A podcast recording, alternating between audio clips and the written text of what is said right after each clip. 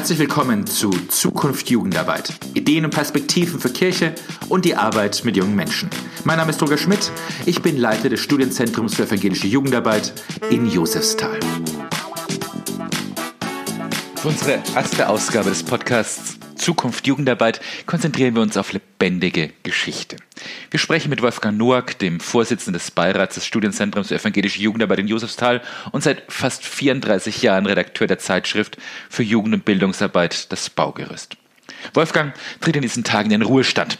Das ist Grund genug für uns, mit ihm darüber zu sprechen, was es heißt, intensiv über Jugendarbeit nachzudenken. Herzlich willkommen, Wolfgang Noack. Ja.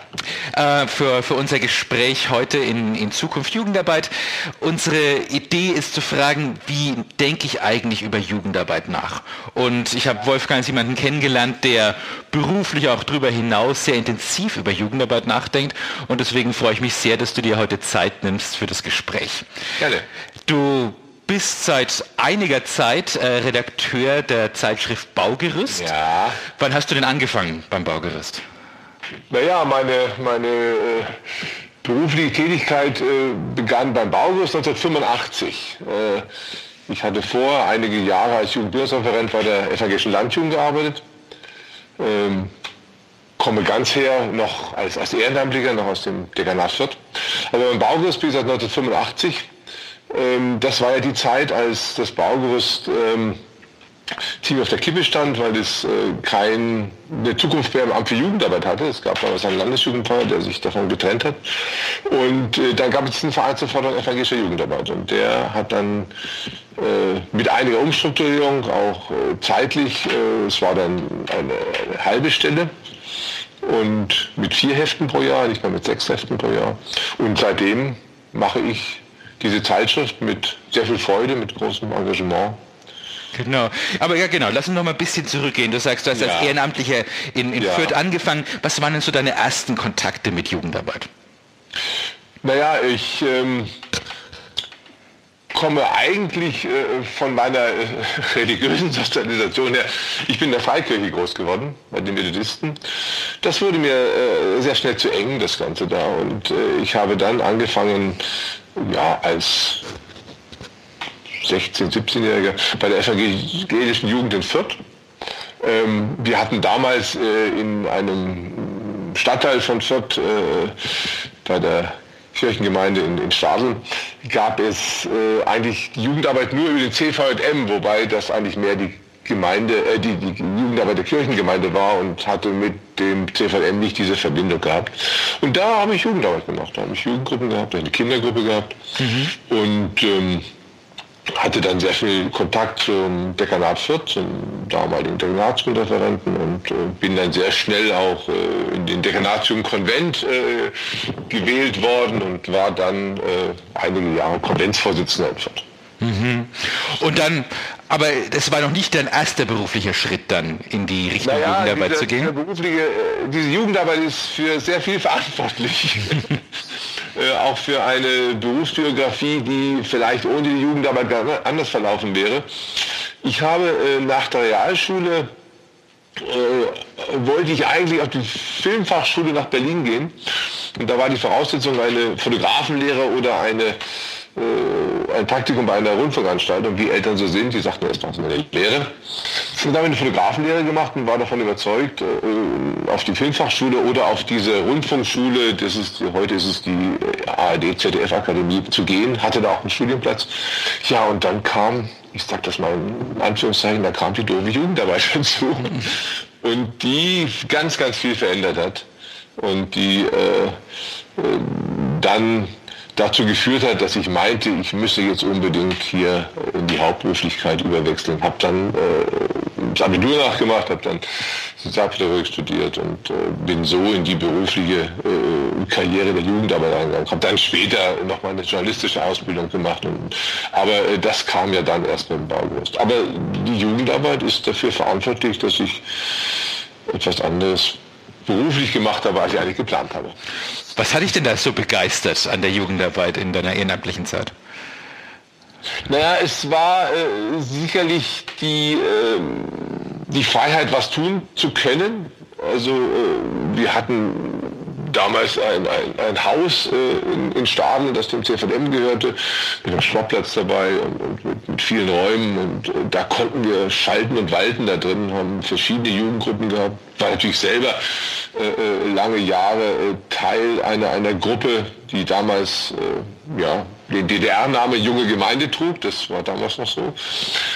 Und in der bin ich aufgewachsen und mit denen haben wir Fahrten gemacht und mit denen haben wir ähm, Unternehmungen gemacht und so bin ich halt in die Jugendarbeit reingewachsen und ähm, habe dann auch auf Dekanatsebene sehr schnell Kontakte gehabt und, und, es war die Zeit, als, als die neue Ordnung, die kam ja Anfang der 70er Jahre heraus. Die, die Ordnung der evangelischen Jugend in Bayern? Die evangelischen Jugend in Bayern, dass, dass die damals diskutiert wurde und wir hatten ja, ganz viele politische Themen zu diskutieren. Das war einfach die Zeit, wo äh, sehr viel äh, Aufbruch da war und das hat mich auch gereizt, damit zu machen. Genau, du hast gesagt, Sozialpädagogikstudium. Dann erste Stelle gleich bei der Landjugend? Ja, äh, das war auch, äh, ich war damals in der, in der Regionalkonferenz Nürnberg, heute heißt es Kirchenkreiskonferenz, und habe da verschiedene Menschen kennengelernt, alles Hauptberufliche, so äh, legendäre Namen wie Manfred Zippel oder Georg Frisch oder ähm, Willi Haas. Die hatten damals ein Konzept geschrieben über die Ausbildung Ehrenamtlicher. Und da war ich als einziger Ehrenamtlicher dabei. Ähm, ganz witzig nebenbei war auch die Sache, die kamen alle damals, war die Zeit, als alle hauptberuflich einen Aktenkoffer hatten. Ich musste mir dann auch einen kaufen als Ehrenamtlicher. das war dann einfach, um da eine, eine äh, Augenhöhe zu schaffen. Ja, und das hat mich irgendwie gereizt, diese Ausbildung Ehrenamtlicher.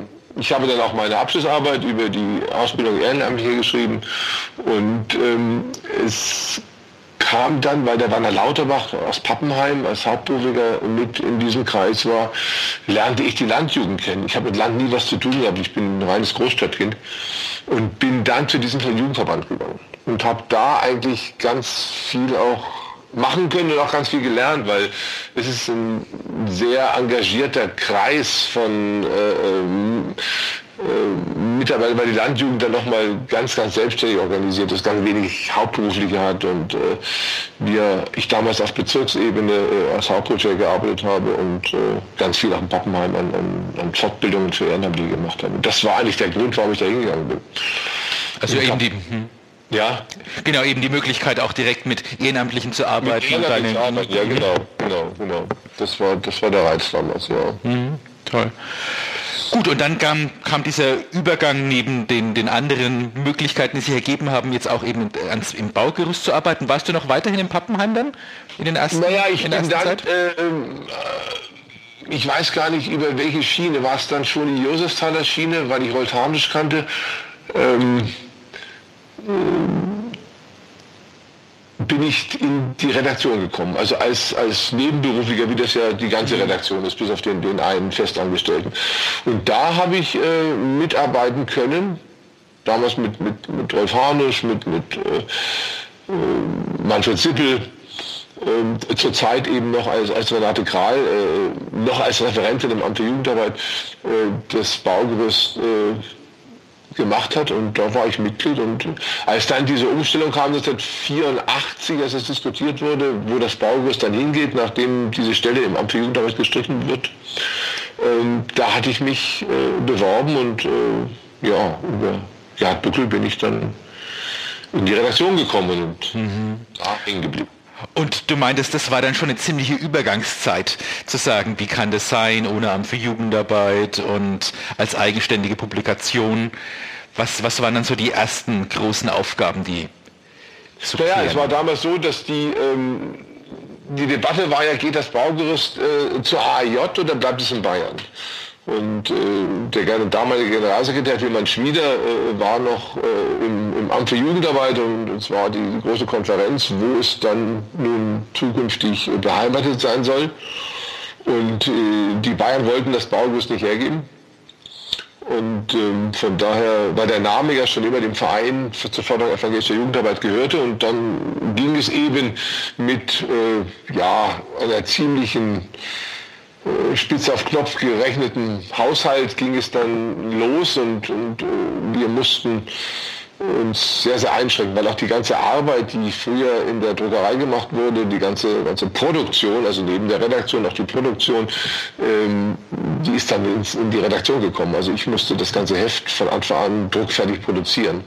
Und das war schon eine Herausforderung. Gut, da hatte ich natürlich als Fotograf äh, meine, meine gewisse grafische Voraussetzungen, aber ähm, damals äh, ging es schon darum, dieses Heft auch zeitnah und, und auch ordentlich zu produzieren äh, in einer ja, Art und Weise, die man äh, erstmal sich auch selber aneignen musste. Das war vielleicht die große Herausforderung. Neben den ganzen Redaktionsarbeiten. Also da gab es ja spannende Themen, äh, die wir die Jahre über so behandelt haben. Genau, da möchte ich natürlich auch mal besonders ja. drauf reingehen. Nachdenken über Jugendarbeit. Das ja. passiert ja im Baugerüst. Wie ist denn der Prozess? Wie kommt ihr auf Heftthemen? Wie kommt ihr auf Themen, über die dann Leute schreiben? Wie wird diskutiert im Baugerüst-Regulationsteam?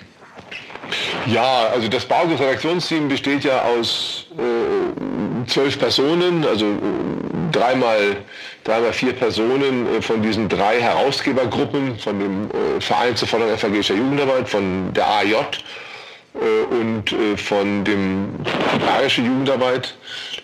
Diese zwölf Plätze sind nicht immer alle gleich besetzt, aber dieser Redaktionskreis kommt für jedes Heft in der Regel zweimal äh, zusammen. Das sind dann zehn, zehn Sitzungen pro Jahr.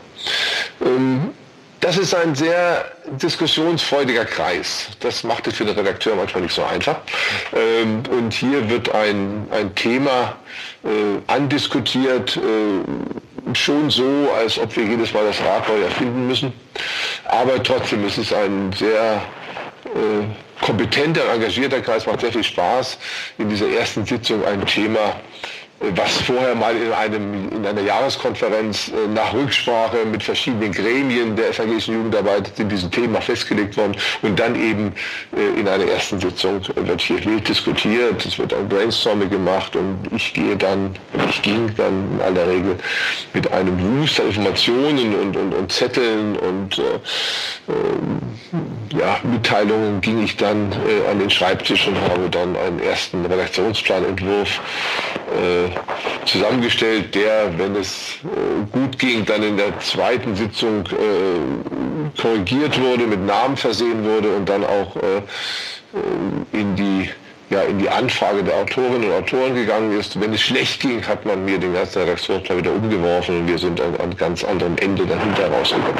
Wir haben sieben Monate Vorlauf. Das heißt, äh, wir diskutieren äh, jetzt gerade zwei Hefte an oder ein Heft an in, in zwei Monaten, haben dann eine Anfrage an Autorinnen und Autoren. Die haben dann drei Monate Zeit, um das zu schreiben. Nicht, weil das so lange dauert, sondern weil man einfach dann die Möglichkeit hat, das länger liegen zu lassen. Und da kriegt man eher Zusagen äh, von Menschen, die äh, schreiben. Und dann haben wir nochmal zwei Monate Zeit, um das zu produzieren, äh, also zu redigieren, äh, zu auszuwählen, ist, es, äh, ist das Thema ausreichend behandelt worden, mit Bildern zu versehen und äh, dann eben auch in die, in die Endproduktion zu gehen. Ich meine, es ist immer beeindruckend zu sehen, welche Vielzahl von Autoren und Autorinnen ja, ihr, ja. ihr habt. Ja. Kriegst du viele Absagen, wenn du Anfragen stellst? Also wenn ich das so die letzten Jahre Revue passieren lasse, dann ist es wesentlich schwieriger geworden, heute äh, Autorinnen und Autoren zu bekommen. Ähm, es gibt äh, einen, einen Stamm von äh, Autoren, die man immer wieder mal fragen kann, so auch im universitären Bereich oder auch im, im Bereich der, der Konzeptionsreferenten innerhalb der EKD ähm, oder auch ähm, ja, einfach Menschen, die aus dem Baugerüst verbunden sind. Was wir schwieriger bekommen, sind Menschen, die auch äh, flott und, und äh, schreiben können, auch über ein Thema, was vielleicht auch nicht ihr ganz Spezialgebiet ist, also auch journalistische äh, Menschen, weil wir einfach die großen Honorare nicht bezahlen. Unser Honorar ist, ist lächerlich gering. Äh, das langt mal für ein Essen gehen am Abend, aber dann ist auch schon Schluss, man kann davon nicht leben. Und von da ist es schwierig geworden, äh, ähm, auch die Menschen ja, zu überzeugen, äh, da auch äh, schreiben zu wollen. Es sind immer wieder äh, Kontakte da äh, zu verschiedenen Einrichtungen, zu, zu, Universitäten und so, aber man bekommt es immer wieder noch. Aber äh, man muss sich bemühen. Es gibt Absagen und dann muss man irgendwie nochmal, da haben Sie noch die drei Monate da, dann nochmal nachfragen. Hm. Wenn das nicht bis zu dem Datum ist, geht es vielleicht irgendwie vier Wochen später. Ja. Und dann klappt das in aller Regel dann schon. Also bisher äh, sind alle Hefte gefüllt worden. Genau, aber was, wenn du so zurückdenkst, was war denn ein, ein thematisches Heft, wo es besonders schwierig war? Nicht nur praktisch, sondern wo vielleicht auch äh, es inhaltlich einfach in den Diskussionen so hoch herging, dass es wirklich harte Arbeit war für dich, das alles zusammenzubringen. Naja, ähm, also es gibt ja... Äh, ich würde mal sagen, drei unterschiedliche Kategorien von Heften. Das eine ist äh, das, was äh, auch gut nachgefragt wird, das sind Konzeptionshefte. Also wir hatten jetzt gerade ein Heft über Übergänge, das heißt also Konformantenarbeit, Jugendarbeit. Ähm, das ist ein Renner, so ein Heft. Und äh, da, äh, das wird äh, auch sehr stark nachgefragt, weil auch das Menschen benutzen, um ihre eigene Konstitutionsdebatte äh, vor Ort voranzuschieben. Und, ja? Ich mache ganz kurz, könntest du den ein bisschen nach vorne schieben? ja, das habe ich schon das mal versucht, aber es geht irgendwie nicht. Ah, es geht nicht? Es geht irgendwie nicht. Ich mache mal so. So, so ist vielleicht So ist viel besser, genau, danke dir. Ja. Ähm, also solche Konzeptionshefte, die gehen, die gehen gut und, und äh, da bekommt man auch äh, ganz gut Menschen, die äh, dann nochmal dazu schreiben. Ähm, wenngleich ist bei den Autoren, Autoren, also da muss man jetzt vorsichtig sein, wenn das über äh, veröffentlicht wird, äh, es gibt unterschiedliche Menschen, die, die auch unterschiedlich gut schreiben. Also es gibt Praktiker, die sich vielleicht auch beim Schreiben ein bisschen härter tun ähm, und ähm, die ähm, die kriegt man schon, ähm, wenn man, ja, man muss sie überreden, dazu schreiben. Und dann gibt es halt äh, universitäre Menschen, die relativ flott schreiben, aber dann oft auch zu lang schreiben, da muss man dann kürzen wiederum. Also da ist auch in der, bei den Autoren gibt es dann sehr unterschiedliche Kategorien. Also das ist eine Heft, diese, diese Konzeptionshefte. Das andere ist äh, so politische Hefte oder auch theologische Hefte, also die so, so, so mehr so im, im theoretischen Bereich äh, die auch so für die persönliche allgemeine Fortbildung dienen, die jetzt nicht sofort verwertbar sind, aber da gibt es Hefte über zum Thema Gottesbilder oder zum Thema äh, Helden oder zum Thema ähm, äh, ja jetzt äh, Sozialraum. Äh, da bekommt man schon auch Menschen, die schreiben äh, und äh, die ist allerdings schwieriger auch unter die Menschen zu bringen, weil das ja keine unmittelbar verwertbaren Hefte sind. Und dann gibt es, wir haben das immer schöne Hefte genannt, äh, schöne Hefte genannt, das sind auch so feuilletonistische Themen wie Feuer, Wasser, Erde, Luft oder äh, auch das Thema Sehnsucht. Ähm, ja, das, das ist mehr so ein Heft, wo man dann auch äh, ganz viel suchen kann und im, im, Netz auch ganz viele Menschen findet, die dazu was gesagt haben und doch bekommt man schon auch. Also es ist wie gesagt anstrengender geworden, Autoren, Autoren zu finden, aber es gelingt immer wieder. Mhm. Gibt es ein Heft, wo du sagen würdest, da bin ich besonders stolz drauf, dass man das zusammengeklickt hat? Also mal, da, da die Zeit zu uns Land gegangen ist, kann ich sie gar nicht mal alle auswendig her sagen, aber ähm, wir haben ein, ein, ein Heft gemacht, äh, ich weiß gar nicht welcher Jahrgang das war, es muss in den 90ern gewesen sein, zum Thema Konsum und Gerechtigkeit wo wir uns selber so die Frage gestellt haben, es war die Zeit, wo, wo der Mediamarkt dieses Thema hatte, Geiz ist geil. Und wir haben uns gefragt, warum ist eigentlich Gerechtigkeit nicht geil? Also kann man so ein Thema emotionalisieren? Kann man, kann man sagen, Gerechtigkeit, das ist meine Sache und da, da bin ich genauso äh, äh hinterher, wie jetzt, äh, um ein Stäbchen zu machen. Also kann man jetzt sagen, kon, gerechter Konsum ist, ist ist, kann man das emotionalisieren. Und das ist ein schönes Heft geworden. Und äh, das, äh, ja, das nehme ich heute noch gerne in die Hand und, mhm. und äh, das war, war, ein tolles Thema, ja. Gibt es manchmal auch heftige Reaktionen zu einem, zu einem Thema, wo Leute sagen, da seid ihr völlig daneben und ähm, das, das passt einfach nicht, dass es auch starke Kritik gibt? Eigentlich finde ich äh, selten. Es gibt äh, viel, viel zu selten Kritik und es gibt äh, viel zu selten Reaktionen auch. Ähm, aber ähm, ja, das sind dann oft auch, auch konzeptionelle Hefte. Also wir haben für dieses Heft Übergänge sehr viel Lob bekommen. Ähm, und dann gibt es wieder Hefte, wo ich denke, Mensch, das, das muss doch eine tolle Sache sein und dann bekommt man keine Reaktion. Aber es sind eigentlich konzeptionelle Hefte, die die Menschen auch unmittelbar gebrauchen können und das wird, da wird auch die Zukunft sein. Also da, da wird man auch zukünftig mehr darauf eingehen müssen, dass man, ja, dass das unterstützende das ist die gesamte Konzeption. Es ist ein unterstützendes Medium für äh, Menschen, die mit äh, ja, mit Jugendlichen arbeiten, da ist schon auch ein, äh, ein, ein, ein, Punkt drin, der kritisch ist. Wir haben, wir machen gerade ein Heft zum, wir bereiten eins vor in der Redaktionsarbeit zum Thema äh, Arbeit mit Kindern, weil ähm, das ja ein Thema ist, was so auch in dem, in dem Wort Jugendarbeit gar nicht mit drin ist. Also mhm. viele Häuser außer Bayern, äh, die heißen ja mittlerweile Ämter für Kinder- und Jugendarbeit. Und ähm, da wird man zukünftig ja viel mehr, mehr Wert drauf legen, äh, dass man diese Arbeit mit Kindern auch berücksichtigt. Mhm, mh. Was natürlich bei den, was jeder, der, der ein Baugerüstheft in der Hand hat, sofort merkt, sind die Fotografien, die drin sind. Ja. Und das ist natürlich ein Punkt, dass, dass, dass, dass die Hefte besonders macht. Und, das, und die meisten oder fast alle von diesen Fotografien sind ja von, von dir selbst. Ähm, wie, wie hilft dir das Fotografien machen, das Fotografieren dazu, auch über die Themen nachzudenken, um die es geht? Naja, äh, also wir haben ja 2013 äh, das Format umgestellt und ähm, weil wir einfach mit, dem, mit den Schwarz-Weiß mit der Schwarz-Weiß-Produktion, auch mit dem Format irgendwo am Ende waren, wobei viele gedauert haben, dass wir das Format vergrößert haben. Ähm, aber wir sind nun da und weil wir das Ganze auch eher als, als Magazin aufbauen mussten, äh, weil ähm, das einfach zeitgemäßer ist. Und in dem Zusammenhang hat die Fotografie nochmal eine ganz andere Bedeutung bekommen.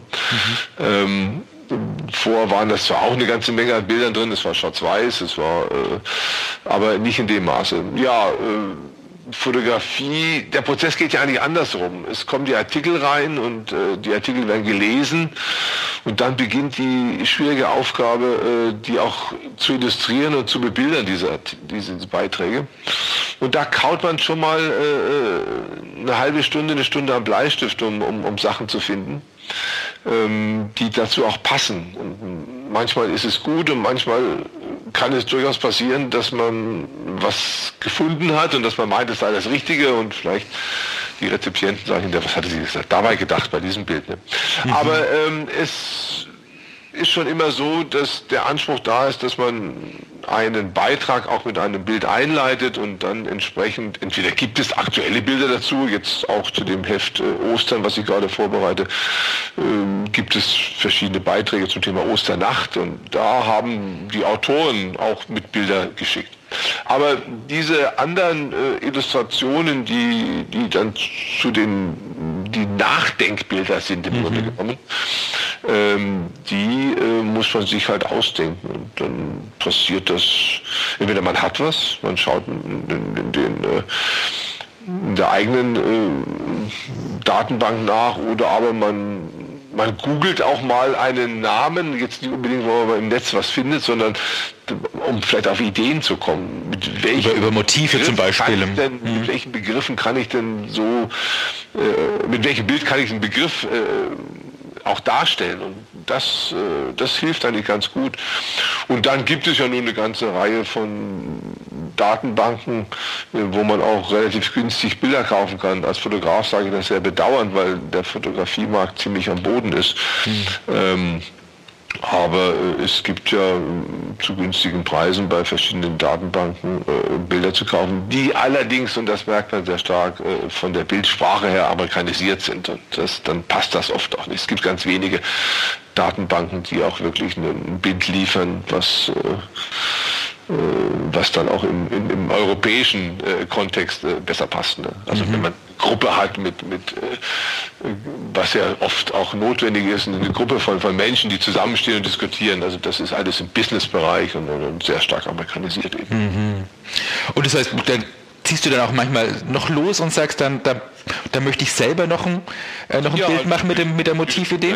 Ja, ja, Also wenn das äh, notwendig ist, dann fotografiert man das. Manchmal baut man auch eine, äh, irgendwas auf dann, also dieses das Titelbild für die äh, äh, für den Sozialraum.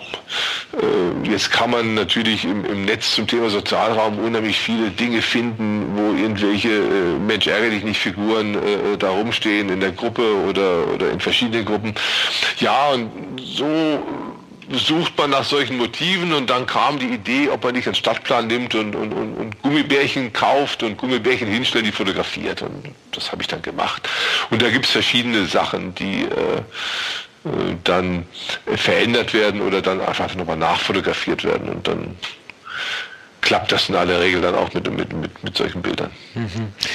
Du hast ja auch schon kurz angesprochen, aber vielleicht noch mal noch mehr auf den Punkt. Wie wünschst du dir eigentlich, dass, dass Leserinnen und Leser das Baugerüst nutzen?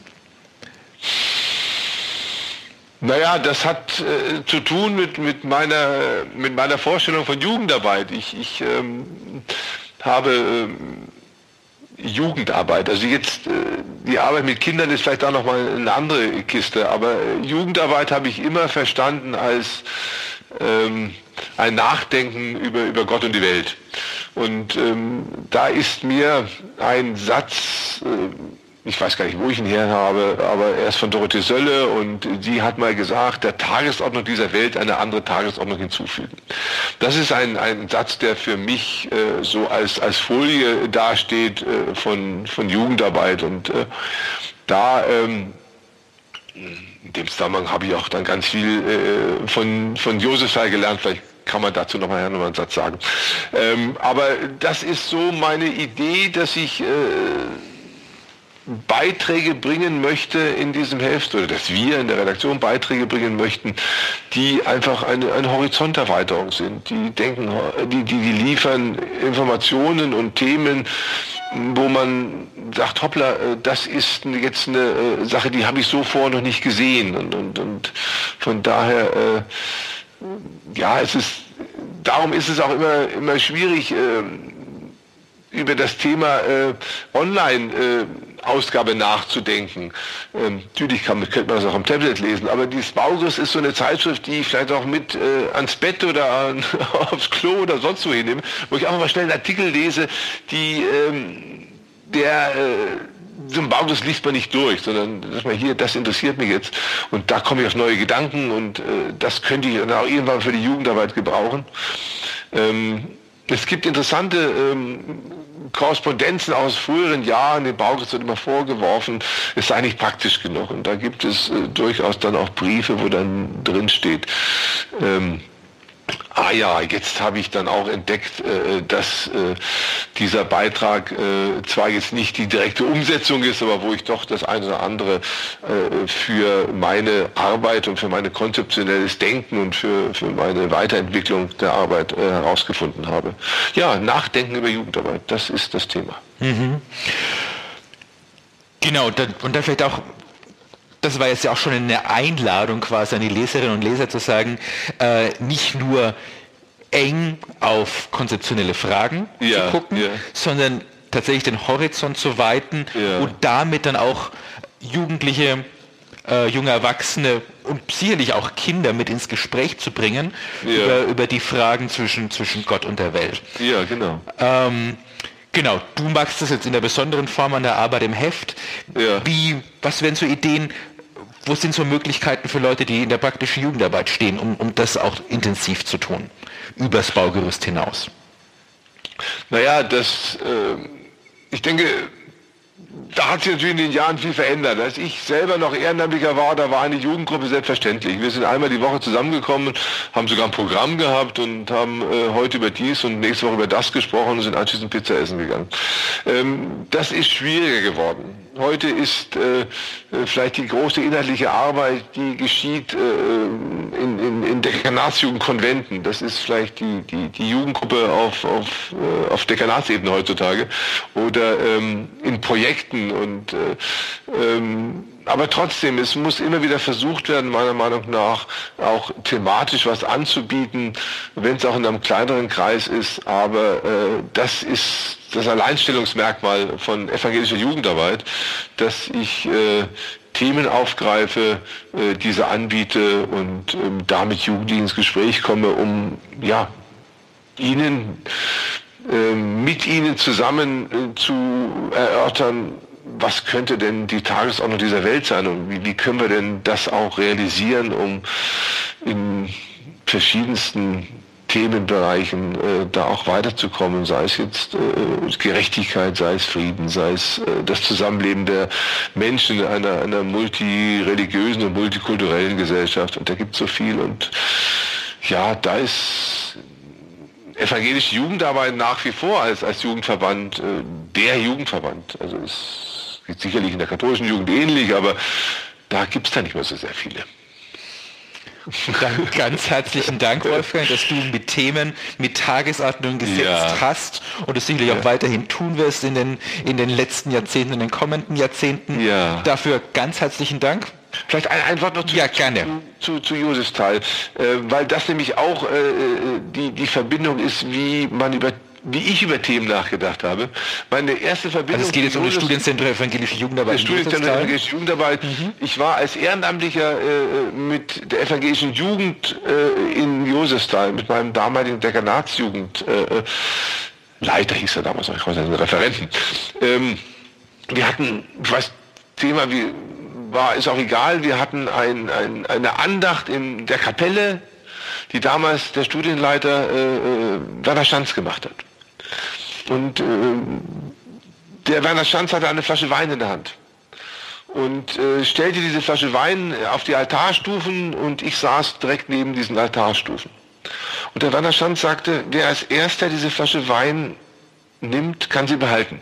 Ich brauchte bloß einmal rechts neben mir zu lang, hatte diese Flasche. Und dann machte er eine Andacht zum Thema Gerechtigkeit. Dass Menschen unterschiedlich eine Voraussetzung haben, um Gerechtigkeit zu erfahren. Und das ist evangelische Jugendarbeit. Mhm. Genau diese Sache, äh, ähm, so einen Einstieg zu haben und dann über dieses Thema nachzudenken. Und das ist das Anliegen von vielen, vielen, die mitarbeiten und das ist auch das Anliegen einer Zeitschrift für Jugendarbeit. Ganz herzlichen Dank, Wolfgang. Gerne. Das war die erste Ausgabe von Zukunft Jugendarbeit. Dieser Podcast wird alle zwei Wochen bei iTunes erscheinen und wo es sonst noch Podcasts gibt. Abonniert es am besten, dann verpasst ihr keine Folge. Für Feedback bin ich sehr dankbar. Bitte schreibt einfach direkt per E-Mail an mich. roger.schmidt.jusestal.de. Bis zum nächsten Mal.